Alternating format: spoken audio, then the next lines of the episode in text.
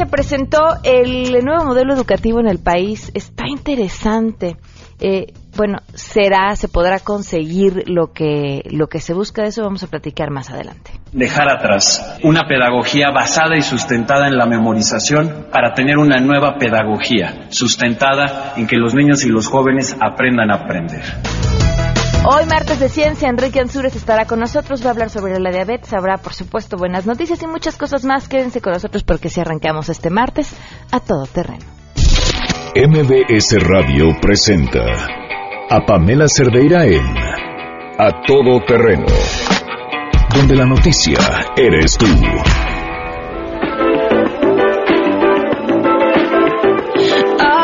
Se me olvida decirles qué más vamos a tener el día de hoy. Y es que hoy estamos de estreno también. Y, y, el día de hoy, más adelante en este espacio, eh, tendremos a una periodista, una comunicadora, una gran profesional, que ya seguramente habían escuchado en otros espacios en esta misma estación y que tenemos la gran suerte de que pueda compartir con nosotros una vez a la semana eh, diferentes temas de los que tiene que hablar. Justamente el día de hoy viene a platicar acerca de cuánto cuesta la democracia en nuestro país. Vaya, no es un tema menor menos ahora que uno, estamos en temporada de apretarnos el cinturón y dos, viendo las elecciones así, ya de frente. ¿Cuánto nos cuesta la libertad? Híjole, habría que cuestionar esa palabra duramente, de decidir quiénes queremos que estén al frente de nuestro gobierno. Bueno, Guillermina Gómora estará con nosotros a partir del día de hoy y todos los martes. Y, bueno, pues le damos la más cordial bienvenida. Ya más adelante estaremos platicando con ella. Hoy ese es el tema, un tema importantísimo. El teléfono en cabina 5166-1025, el número de WhatsApp 55 33 32 95 85, el correo electrónico a todoterreno arroba mbs.com y en Twitter y en Facebook me encuentran como Pam Cerdeira. Gracias a Oscar Salas que nos escribe, a Olga, un fuerte abrazo para ella y para Magdalena, por supuesto. Ignacio González, muchísimas gracias, ya pasando lista. Alex Bosch, muy buenas tardes, gracias. Eh, miren, todos se quedaron picados con el caso de la señora de los perros de Morelos que comentaban en, en Dispara Margot. Ya varios de ustedes nos han escrito, este, nos han escrito, madre mía, nos han escrito al respecto. Ahora sí, apúntenla para premios yo este viernes. Discúlpenme, discúlpenme. Y ahora sí no puedo decir que no he dormido porque dormí muy bien. Hasta sonriendo llegué el día de hoy. Eh, bueno, vámonos de una vez con la información. Solo a mi compañera Rocío Méndez. En un operativo especial conjunto, la Comisión Federal para la Protección contra Riesgos Sanitarios, la COFEPRIS, y la Procuraduría Federal del Consumidor, la Profeco, han decomisado 24.273 piezas de productos milagro que prometían curar cáncer, problemas hepáticos u obesidad, entre otros males, y que eran comercializados en la Ciudad de México y en el Estado de México.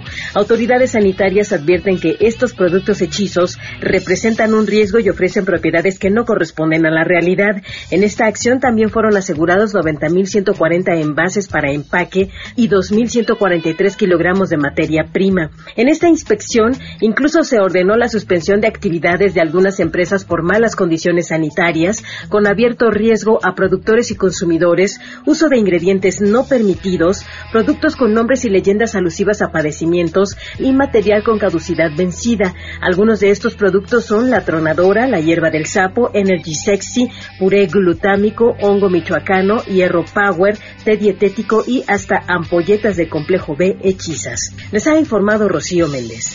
Gracias, el presidente de la República, Enrique Peña Nieto, encabezará el arranque de la colecta nacional 2017 de la Cruz Roja Mexicana en la residencia oficial de Los Pinos. Al filo del mediodía, el primer mandatario realizará su donativo en el Salón Adolfo López Mateos para la campaña que este año lleva el lema Ayudar nos une. Durante la ceremonia se entregarán dos juegos de llaves de ambulancias de manera simbólica a la Cruz Roja Mexicana, mismas que fueron compradas con donativos del Nacional Monte de Piedad y Movimiento Azteca, así como la población en general. El objetivo del evento será reconocer la labor de la Cruz Roja para brindar atención eficiente a la población en casos de emergencia y en situaciones de desastre. En el arranque de este evento, que se realiza desde hace 47 años, participan los gobiernos federal, estatales y municipales la iniciativa privada y la sociedad mexicana en general. En 2016, la Cruz Roja brindó 5.5 millones de servicios médicos y 1.4 millones de traslados en ambulancias. También entregó 286 mil kilogramos de ayuda humanitaria en todo el país, así lo destacó la presidencia de la República. Para Noticias MBS, Hatsiri Magallanes.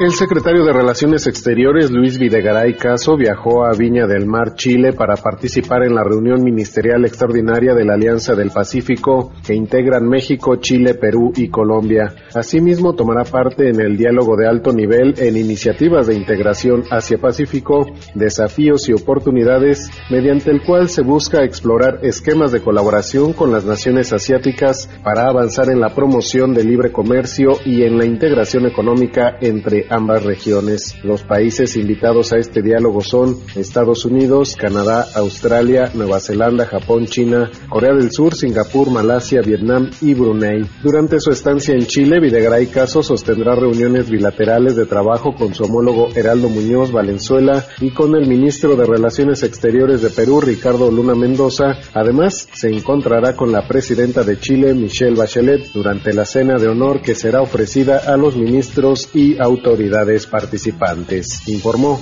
René Cruz González.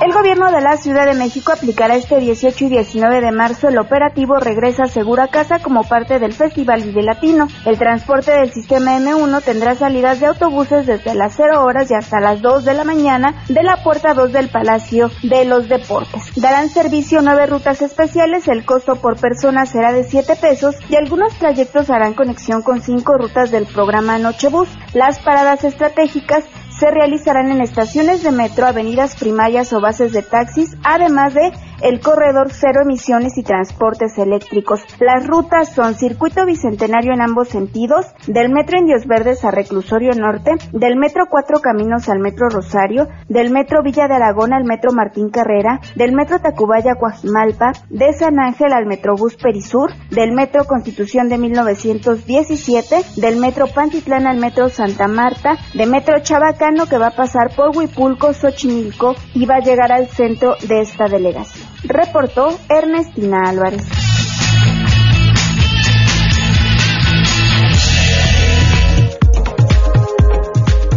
12 del día con 13 minutos, transmitiendo aquí desde abajo del escritorio. no me voy a perdonar en todo el vámonos con las buenas noticias. Ah, ya sé cómo me van a perdonar. Tenemos tres pases dobles para El Gusto es Nuestro este miércoles, o sea, mañana, a las 8.30 en el Auditorio Nacional van a estar Ana Belén, Víctor Manuel, Víctor Manuel Serrat y Miguel Ríos. ¿Qué tienen que hacer? Llamarnos al 50 y... Ah, a ver, vamos a hacer. Uno llamada, 5166125. Y dos, lo voy a dar por WhatsApp, porque siempre nos dicen que porque por WhatsApp no los mandamos. Los primeros dos mensajes de WhatsApp que nos lleguen al 55 33 32 95 85. Ojo, en donde me escriban su nombre, completo para saber que ustedes son quienes y que diga quiero los boletos. Este, las primeras dos personas que manden su mensaje, así de fácil van a tener los boletos. Y vámonos con eh, la buena noticia del día de hoy. El robot Golem va a estar de visita en Universum, el Museo de las Ciencias de la UNAM, de acuerdo con eh, lo que publicó la jornada, el grupo Golem de la Universidad Nacional Autónoma de México, integrado por investigadores de desarrollo tecnológico del Departamento de Ciencias de la Computación del Instituto de Investigaciones en Matemáticas Aplicadas y en Sistemas, se ha centrado en el desarrollo de una máquina que interactúe entre humanos y sistemas computacionales. En México se tiene todo para crear y desarrollar este tipo de tecnología a la altura de otros países del mundo. De hecho, en competencias internacionales, y aquí hemos compartido todo, casi todos los premios que se obtienen en ellos, se han obtenido premios y reconocimientos importantes.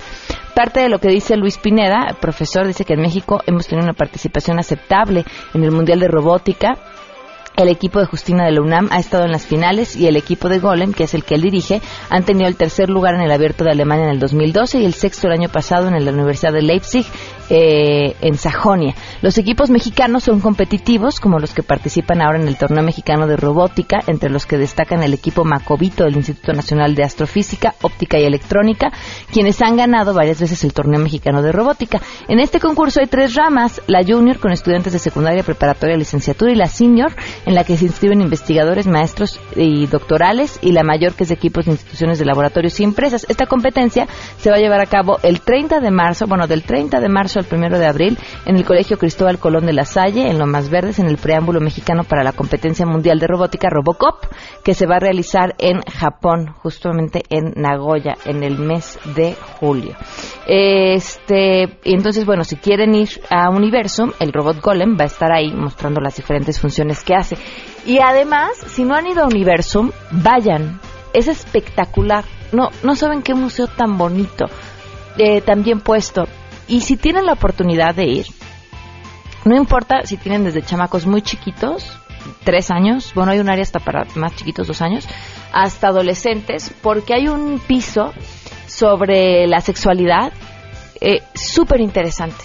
Eh, de verdad, sobre todo para adolescentes, híjole, y en especial yo creo que niñas, porque habla acerca de la violencia, habla acerca de temas que luego como papás dices, ah, ¿por dónde empiezo? ¿No? Sin sentarte así en, eh, tenemos que hablar, Fíjate que las abejas, y entonces que te pongan cara así de, de huevo cocido con los ojos en blanco, así de, ahí vas otra vez, y entonces ya no te escuchan, te los llevas a Universum. Ahora, si van, eh, aprovechen un día que haya poca gente y agárrense a uno de los guías que estén ahí.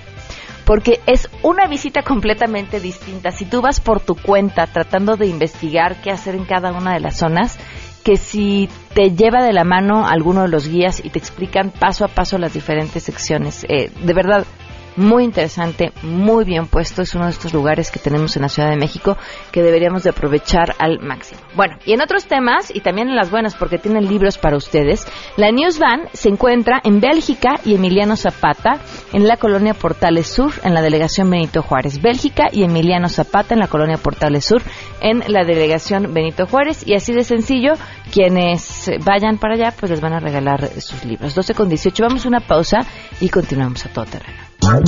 Más adelante, a todo terreno. Guillermina Gómez estará con nosotros platicándonos cuánto nos cuesta la democracia en México.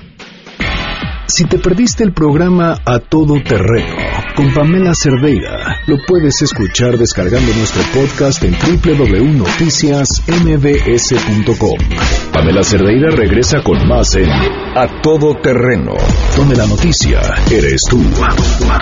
Marca el 5166125. Pump up the groove.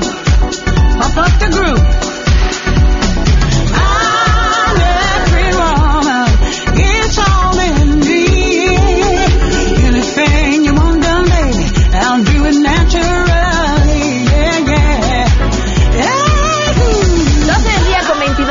continuamos a todo terreno. Como les decíamos, estrenamos sección y me da muchísimo gusto poder recibir en este espacio, que ahora es su espacio, a una mujer con una trayectoria impresionante en el periodismo, en los medios de comunicación, una mujer inteligente, pero además de todo esto que podemos decir de ella, y que no tendré yo que decirlo porque ustedes ya la han escuchado y lo saben y se darán cuenta, y si no, se darán cuenta mientras la escuchen en este espacio, tiene una de las cualidades eh, que que más admiro y que más difícil es de encontrar en este medio. No quiere decir que no lo haya, lo hay, pero es bien difícil. Es una mujer generosa.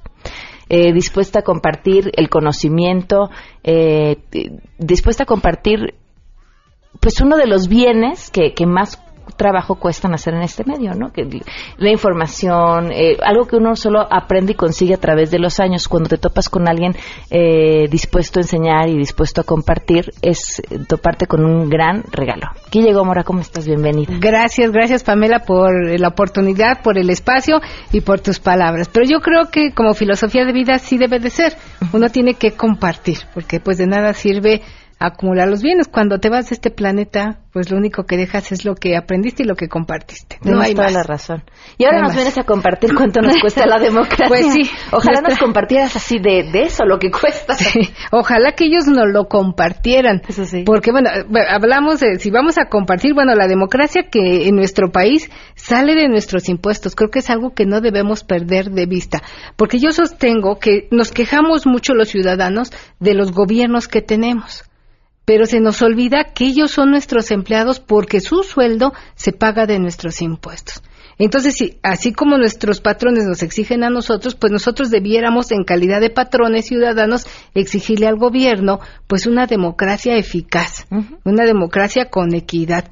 Mira, por ejemplo, en este 2017 eh, dijo el presidente desde el año pasado que nos deberíamos apretar el cinturón porque pues es un año con complicaciones económicas, en fin, nuestro vecino del norte que no nos ha tratado muy bien y se determinó un recorte en diversas áreas, principalmente en la educativa y en el sector salud, donde los recortes, por ejemplo, en el sector salud fueron eh, superiores al 8.33% y en educación, que es básica para este país, dado que ayer se presentó el nuevo modelo educativo, el recorte fue superior al 12%.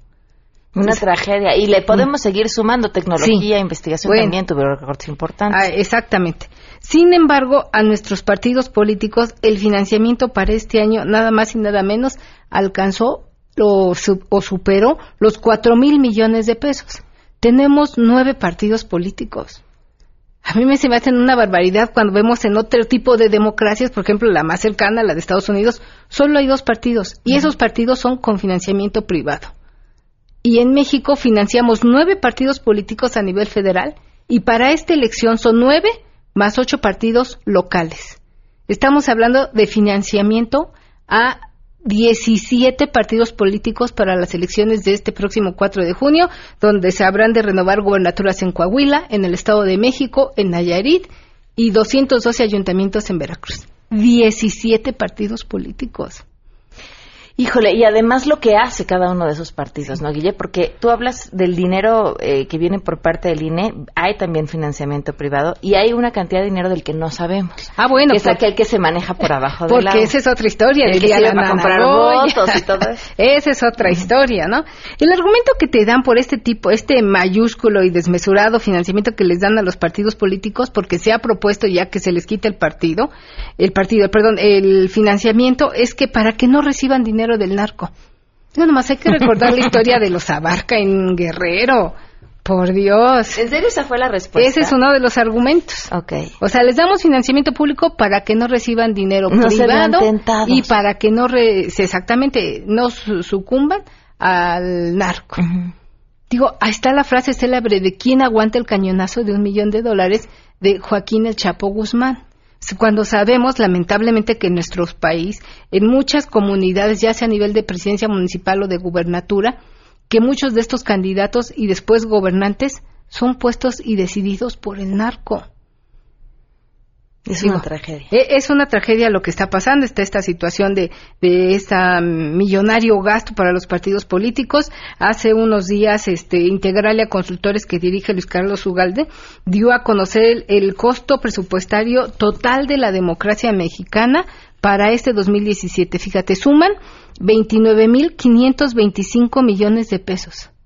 30 mil millones de pesos para este año, donde solo va, insisto, se van a renovar tres gubernaturas y 212 ayuntamientos. Exacto, ¿cómo nos va a salir el próximo año que vienen las elecciones federales? Exacto, nos saldrá quizá en el triple, si no es que más. Porque estos 30 mil millones están compuestos, pues, por lo que se le da a los partidos políticos, por lo que gastamos en el INE, porque bueno, pues ya vimos, ¿no? Que los consejeros no se quisieron bajar el sueldo, apretarse el, cinturón, mis y usan celulares último modelo. Entonces un consejero, por ejemplo, gana cerca de 177 mil pesos más otras prestaciones. Entonces, bueno, es de veras, el voto más caro este año, ¿sabes dónde va a ser? En Nayarit. Ahí el voto por persona va a costar 222 pesos. Carísimo. Carísimo. Ahora, fíjate, Guille, y a esto habría que agregarle que un gran porcentaje de la población, además, decide no votar. Sí. Porque, bueno, antes se conseguía o se tenía ya presupuestado en todos los partidos el voto duro. Hoy no hay voto duro. Hoy tienes que ir a conquistar el voto de la gente, de los inconformes. Ese es el voto por el que van todos los partidos políticos este año y el que entra. Pero si mira, todavía más duro este despilfarro político, suena cuando sabemos que en nuestro país, de acuerdo con datos del Conoval, hay 55 millones de pobres, casi la mitad de la población. Pero pues hay que gastar Somos en 120 millones de personas. De estos 120, 55 son pobres. Estás hablando, uno de cada dos personas en este país es pobre. No tiene ni para lo básico. Ni para lo básico. No me digas, porque luego eh, no los encuentran en el asesor, no saben dónde están. bueno, que le pregunten al Coneval, ahí los tienen muy bien identificados y registrados. Sí, claro. Eh, Oye, ¿y la del estribo, Guille? La del estribo, pues la del estribo es un dato también muy interesante que dio a conocer el día de ayer la senadora Cristina Díaz, en donde habla eh, durante la presentación del libro del feminicidio en México, que es otra tragedia que, que sería interesante que después tocáramos lo que está sucediendo en este país. Ella alertó, dice, en 2020 se agota ya el bono demográfico de los jóvenes. O sea, ya no podemos decir como siempre que la esperanza de México van a ser los jóvenes. No, para el 2020 seremos como otras naciones en el planeta un país con una fuerza laboral vieja. Pero bueno, en dentro de esta fuerza laboral de los jóvenes que ya no habrá, las mujeres somos el 53% de la población en México lo representamos las mujeres. Y las mujeres en el plano laboral somos las que vamos a trabajar para garantizar las pensiones que haya que pagar en el 2020. Justo lo que te quería comentar, porque el problema de tener una población que envejece es después quién va a pagar esas pensiones. Pues en este ¿Cómo caso, nos vamos a mantener? Para variar, seremos las, mujeres, que hoy representamos el 53% de la población en México y que para esa época seremos la principal fuerza laboral activa generando ingreso generando riqueza. Guille, como Entonces, arriba las mujeres. Sí, arriba las mujeres, por supuesto. Como siempre, un gusto que estés aquí. Bienvenida. Gracias. Aquí estaremos comentando también la opereta política, porque te da más coraje este despilfarro de recursos cuando vemos la opereta política que hay, como la del PRD, por ejemplo. ¿Qué tal, eh? bueno, bueno. ¿Qué, qué momento? Dicen que, que, la izquierda mexicana no necesita enemigos, con ellos solitos tienen. Sí, pero yo me preguntaría, ¿hay izquierda en México? Híjole, esa es una gran pregunta, sí. Este, bueno, pues un, bueno, yo te preguntaría qué es la izquierda y partamos por ahí. Muchísimas gracias, Guille. Gracias te Ahí estamos en arroba Guille Gómora a sus órdenes. Muchísimas Ahí está mi columna también en redes sociales, la pueden encontrar hoy. ¿A qué juega Barbosa? Ok, muchas gracias, Guille. Gracias a ti. 12 con 31, volvemos.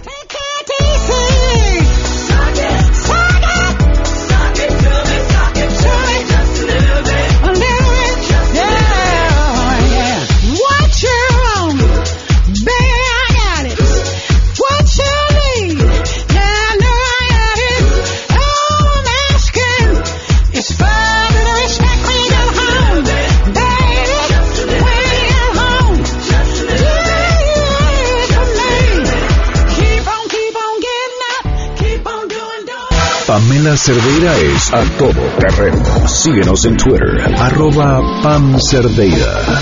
Regresamos. Pamela Cerdeira está de regreso en A Todo Terreno. Únete a nuestra comunidad en facebook.com, diagonal Pam Cerdeira. Continuamos. Fortalece a la educación como un derecho humano, un bien público y por ello una responsabilidad indelegable del Estado mexicano. Al realizarse las reformas, se abre un periodo en el que los beneficiarios de ellas no verán los resultados de inmediato y los detractores, los conservadores de siempre, harán todo para desvirtuarla e incluso tratar de engañar a quienes les sirven esas reformas dejar atrás una pedagogía basada y sustentada en la memorización para tener una nueva pedagogía sustentada en que los niños y los jóvenes aprendan a aprender. El foro de consulta del modelo educativo me pareció muy interesante que el licenciado Aurelio Nuño tomara en cuenta la opinión de todos nosotros los niños. En el siglo XX el reto fue la cobertura. Hoy los desafíos son la calidad, favorecer e incluir, e incluir a los que menos tienen y lograr el desarrollo integral de los alumnos.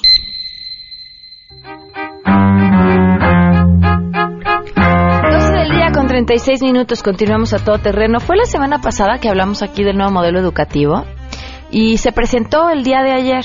Eh, la semana pasada platicábamos eh, con un investigador que había formado parte de los eh, distintas personas, porque personas de diferentes lugares formaron parte de lo que se presentó el día de ayer para crear y construir el nuevo modelo educativo. Miren, más allá de decir ¿Qué opinas? Porque además está de moda que todo lo que venga del gobierno, pues hay que criticarlo a como dé lugar. Eh, creo que lo peor que podríamos hacer era quedarnos como estábamos. Uno no puede esperar resultados diferentes haciendo exactamente lo mismo. Y eso era lo que pasaba con el eh, modelo educativo tradicional. Es cierto, el mundo ha cambiado y no podemos esperar que los niños sigan aprendiendo de la misma manera en la que lo hicimos nosotros. Necesitamos cambiar. Hay varias cosas que celebro. Eh, de entrada, este enfoque en la educación en la parte emocional. Es básica Fíjense, hace no mucho tiempo veía una entrevista que le hacían a un profesor de Finlandia, era parte de un documental justamente, bueno, de diferentes temas, pero entre ellos abarcaba la educación. Y este profesor, creo que de matemáticas, de Finlandia, país que tiene el mejor nivel educativo del mundo, el uno o el dos, y le decían, ¿y qué quieres conseguir con tus alumnos? Y este profesor de matemáticas decía que sean felices. ¿Cómo? Pero tú eres un profesor de matemáticas. Y decía, sí, lo más importante es eso. Y a partir de eso puedes conseguir absolutamente todo lo demás. Eh, enseñarles a los niños a conocerse y a, y, y a entenderse y a trabajar en equipo y entender a los demás y a identificar sus emociones no es una cosa menor de verdad, ¿eh? Estamos hablando de cimientos importantísimos para construir un mejor país eh, y a partir de ahí poderles pedir entonces a los niños que, que aprendan. Esa es una cosa. Y la otra tiene que ver con el pensamiento crítico. Es cierto. A ver, ¿de qué sirvió, de qué nos sirvió a generaciones enteras memorizarnos datos de historia, fechas, nombres y lugares si hoy difícilmente pueden contestar qué pasó primero si la independencia o la revolución. Porque no lo entendieron. Porque se lo aprendieron de memoria y punto. Porque no nos enseñaron a pensar. Si nos enseñan a pensar, la Secretaría de Educación le llama aprender a aprender. Yo creo que es aprender a pensar. Eh, aunque tengas toda la información a la mano como la tenemos, entonces no, si no te enseñaron a a ser crítico, si no te enseñaron a pensar, difícilmente vas a poder identificar qué información estás recibiendo es cierta o es falsa, con qué interés es esa información que te llega, apareció ahí o está escrita. Eh, de verdad no es un tema menor. Pero bueno, para darnos eh, también su punto de vista, le agradezco enormemente a Alexandra Zapata, directora de Educación del IMCO, que nos acompañe hoy vía telefónica. Gracias por estar con nosotros. Pamela, muy buenas tardes. Un saludo a ti y a todo tu auditorio. Gracias. ¿Cómo ven desde el INCO esto que se presentó el día de ayer? Mira, arrancaría diciendo que yo también celebro como tú que se dé este paso. Llevábamos más de una década en México viendo los malos resultados educativos y que eso no se tradujera en una visión concreta de cómo queríamos que cambiara el sistema, cuál era la ruta que íbamos a seguir y creo que lo que se presentó ayer, el, el nuevo modelo educativo, sí nos da esa guía es un consenso nacional de muchos sectores que tomó muchos, muchos meses elaborar, que realmente refleja qué tipo de educación queremos para el siglo XXI en nuestro país y qué y qué, eh, qué habilidades, qué conocimientos, qué capacidades socioemocionales tienen los egresados de cada uno de los años de, educación básica y, y, educación obligatoria en nuestro país. Entonces comparto la celebración de por fin tener esa visión eh, que vamos a y ahora el reto va a ser cómo ejecutamos la ruta, cómo ejecutamos, cómo implementamos y qué, cómo seguimos la ruta para que esto pase de papel a las aulas de nuestro país. Hay otra cosa que celebro también que fue que el modelo educativo se acompañó de un manual, por así decirlo, de cómo vamos a arrancar, cuáles son los pasos que tenemos que dar en los siguientes dos años y con qué indicadores vamos a poder evaluar el avance de este modelo. Ahora, desafortunadamente también hay retos, pero eso no le quita a que, este planteamiento muy ambicioso sea algo muy importante para nuestro país. ¿Qué nos preocupa? Primero, que la ruta solo termina en el 2018 el 2019. No es una ruta que nos lleva a la cobertura o al, nivel de implementación que necesitamos en el país para empezar a ver resultados. Hay muchos gobernadores, Pamela, que no les queda año medio, que les quedan cuatro años cinco años en su mandato y que tienen todavía tiempo para avanzar esto mucho más allá del 2018. El tema que también nos preocupa es el presupuestal. Tenemos o tienen la CEP los recursos para realmente poder implementar esto con la ambición que se, que se presenta en el modelo y a la velocidad que necesitamos para ver resultados en 5 a 10 años, yo creo que en algunos, eh, en algunos temas no tenemos los recursos y eso es algo eh, que se va a tener que discutir. El gobierno, al plantear esto y de este tamaño y, con los retos que implica, va a, va a tener que, sentarse a ver si hay reasignaciones presupuestales que se tengan que hacer y los gobiernos locales van a poder colaborar y comprometer no solo eh, comprometerse la, la educación no solo en los discursos pero con acciones y con presupuesto tangible uno de estos puntos en particular es la capacitación docente mm, si el planteamiento es que los nuevos contenidos es decir los libros de texto y todo el nuevo modelo educativo va a entrar a las aulas en el ciclo escolar 2018-2019. Eso quiere decir que estamos a menos de un año y medio de, tiempo de que eso suceda. Y tenemos un millón doscientos mil maestros que tenemos que capacitar para que, como tú bien decías, cambie por completo la manera de dar clases en el aula, que ya no los maestros no dicten el libro de texto, sino que generen espacios de pensamiento crítico en donde los alumnos razonen, en donde los alumnos cuestionen lo que se les está presentando, eh, traigan a la mesa sus propias investigaciones y la información que ellos han recolectado de diversas fuentes. En fin, hay toda una serie de habilidades que se esperan de un nuevo egresado con este modelo educativo. Tenemos en el país la capacidad de capacitar a tantos maestros en un plazo tan corto. Me preocupa mucho. En el modelo se plantea que en, en el próximo año vamos a capacitar a medio millón de maestros es una meta ambiciosa, pero creo que eso es lo que necesitamos, porque incluso si capacitamos a medio millón en este siguiente año, habrían 700 mil maestros que recibirían estos nuevos libros de texto sin haber tomado un curso de formación docente del nuevo modelo. El reto, y nada más para un poco poner en contexto qué significa medio millón de maestros, con en el planteamiento original de la reforma educativa, en el sexenio actual íbamos a lograr evaluar al 100% de los maestros. Esa meta se ha ido ajustando porque se, se cambió el calendario de evaluaciones por varias razones y ahora la meta es, eh, es haber evaluado al 50% de los maestros al final del sexenio. Eso quiere decir que en el sexenio completo se van a evaluar alrededor de 600 mil personas. Y estamos planteando medio millón en un año es, es una cantidad muy importante y no sabemos si está ahí el presupuesto. El presupuesto de capacitación docente se recortó 40% del año pasado a este. Si hablamos del programa eh, que equipa a las, a las escuelas con computadoras y con conectividad, que es algo que también forma parte, eh, de, es un pilar importante del nuevo modelo educativo, que los alumnos tengan habilidades digitales, que que sepan manejar tecnologías de la información, etcétera. El programa que, que, que equipa a las escuelas se quedó en ceros en el presupuesto actual. La CEP está haciendo un esfuerzo para generar recursos, hacer recortes en algunas áreas para jalar recursos a este programa, aprende.mx, pero ellos anticipan que van a tener recursos para equipar a 3.000 escuelas. Mm.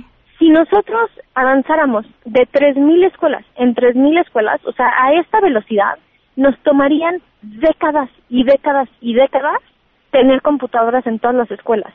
Entonces, ahí están algunos de los retos eh, de implementación de presupuestos para que este modelo educativo realmente se implemente y pueda empezar a marchar en las escuelas.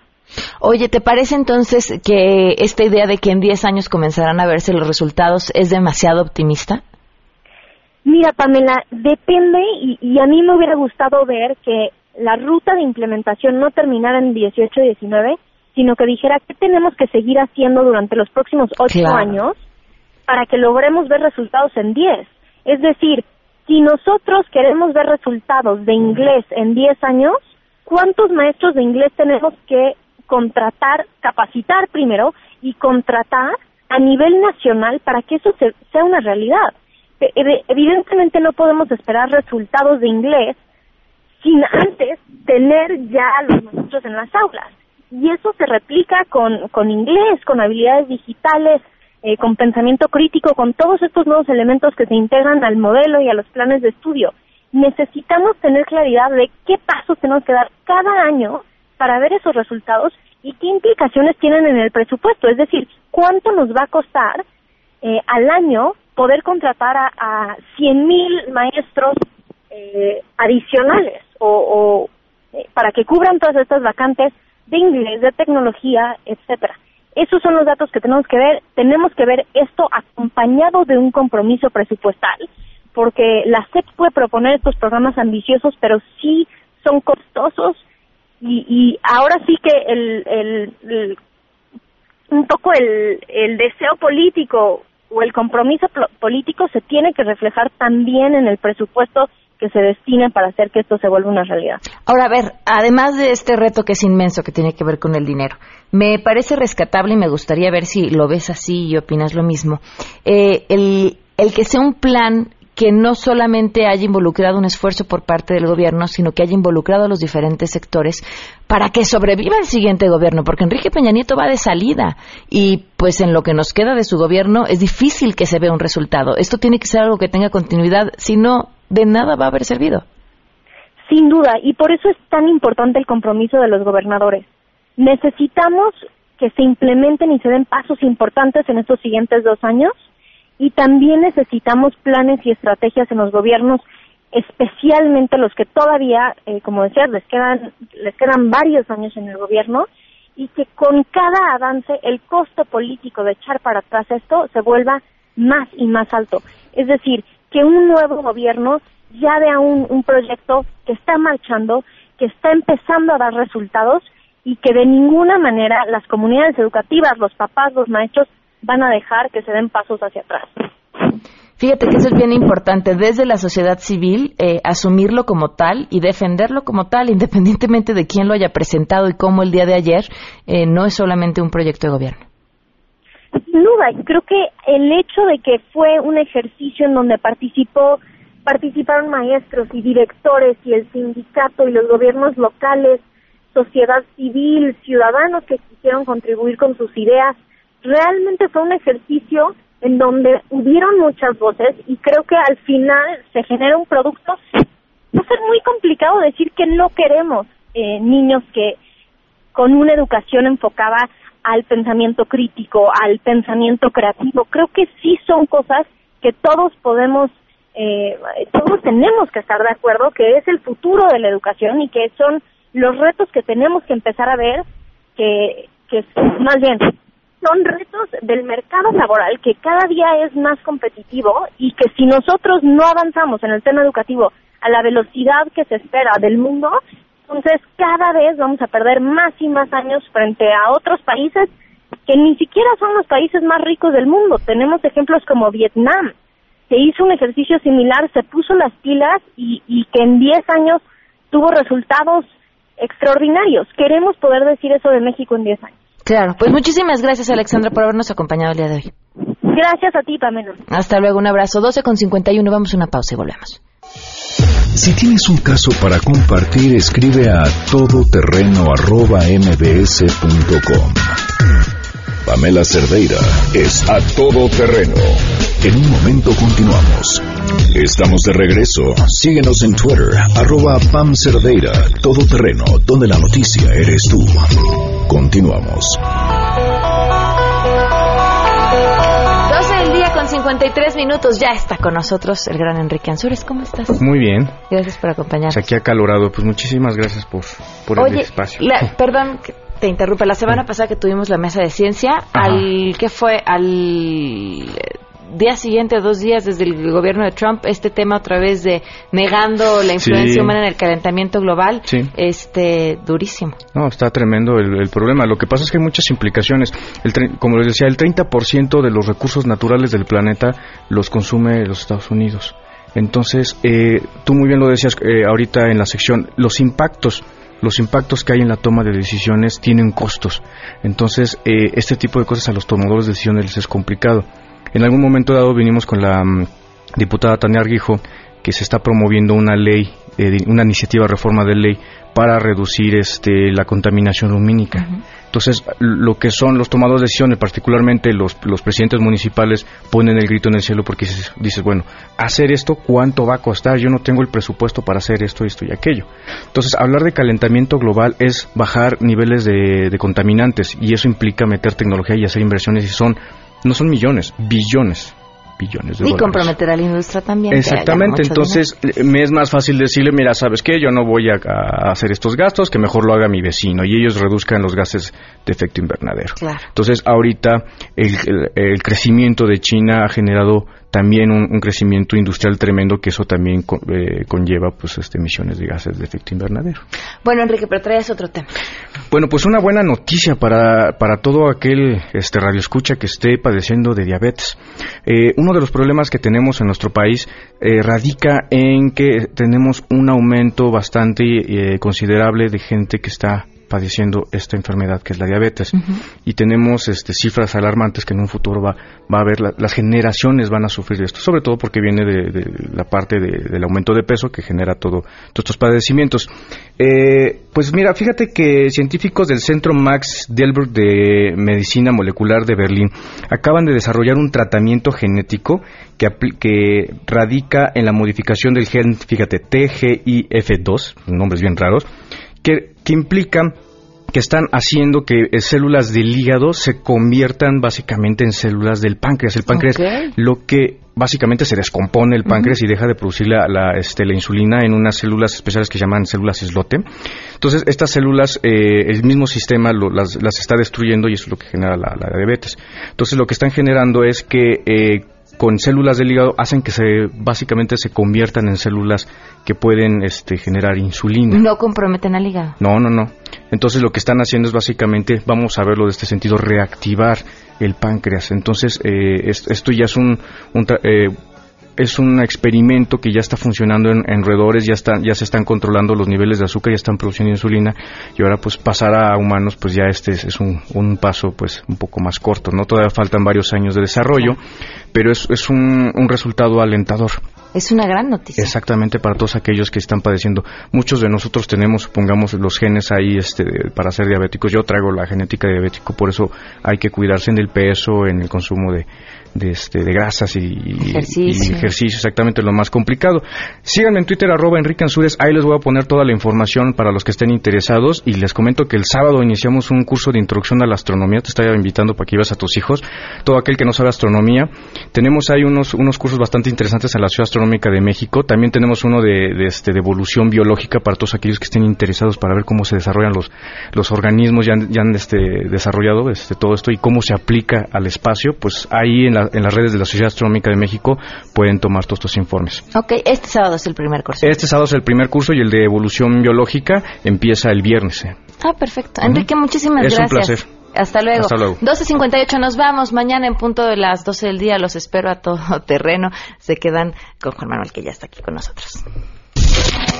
MBS Radio presentó a Pamela Cerdeira en A Todo Terreno.